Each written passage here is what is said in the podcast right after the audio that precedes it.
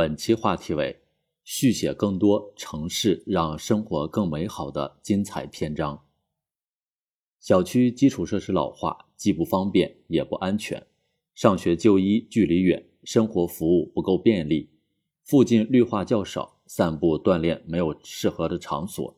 近年来，随着经济社会的发展，人民生活水平不断提高，对美好生活的需求也随之水涨船高。城所以盛名也，城市是人们集中生活的地方，承载着人们对生活的美好向往。是居民获得感、幸福感、安全感的直接来源。优化基础设施布局，提高服务效率，使城市功能跟上时代发展的步伐，不仅关乎城市自身的可持续发展，也是满足人民群众日渐增长的美好生活需要的题中应有之义。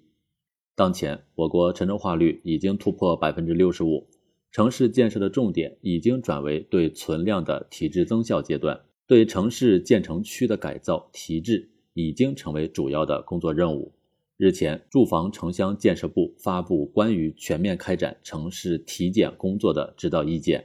提出从二零二四年开始，我国二百九十七个地级及以上城市全面开展城市体检，聚焦解决群众急难愁盼问题和补齐城市建设发展短板弱项，扎实有序推进实施城市更新活动。开展城市体检，由第三方专业团队开展数据采集和分析诊断，有利于及时全面找准目前城市生活中存在的问题短板，推动系统治理城市病。推进城市体检，既要注重整治硬设施，也要同步优化提升软环境。一方面，要从技术层面对房屋结构安全、管线管道、入户水质、建筑节能等方面设定指标。保障生活安全有序，另一方面也要提升城市治理能力和水平。市容市貌、办事效率、文化气息，正是这些内容构成了居民对城市认同感和归属感的重要来源。不同于基础设施建设，这些工作无法毕其功于一役，只有落实到城市管理的每一天，才能不断的丰厚，使其浸润城市生活，培养城市独特的气质，赢得居民的认可。生于斯，长于斯。市民不仅是对城市最为熟悉的人，也是城市更新的阅卷人。只有充分的了解他们的诉求，保障他们的权益，才能把城市更新这件事办实办好。重庆在街道层级建立市民医生机制，由专业人士、社区管理员和市民志愿者组队上门。了解特殊人群对无障碍设施、社会保障制度、社区服务及求助途径等方面的需求。深圳面向全体市民征集意见，了解居民心中城市建设还有哪些需要改善提升的地方，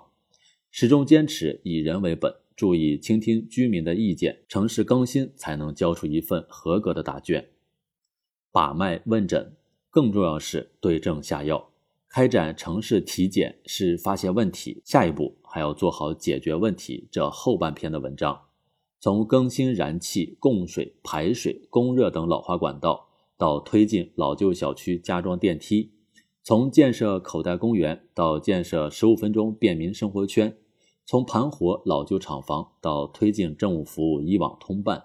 近年来，各地实打实推进城市更新，一项项务实举措。一个个惠民项目渐次落地，扮靓城市面貌，完善城市服务，让城市更健康、更安全、更宜居。总结用好样本城市、试点城市，开展城市体检工作，推进城市更新的经验和方法，因地制宜推广到更多的城市，才能让城市发展更有温度，让市民生活更有品质。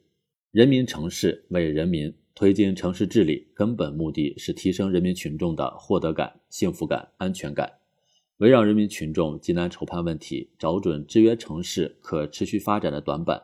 有序推进城市这一有机生命体更新，就一定能更好回应市民对美好生活的期待，创造既有温度、更有温度的城市，续写更多城市让生活更美好的精彩篇章。更多公考内容，请关注微信公众号“跟着评论学申论”。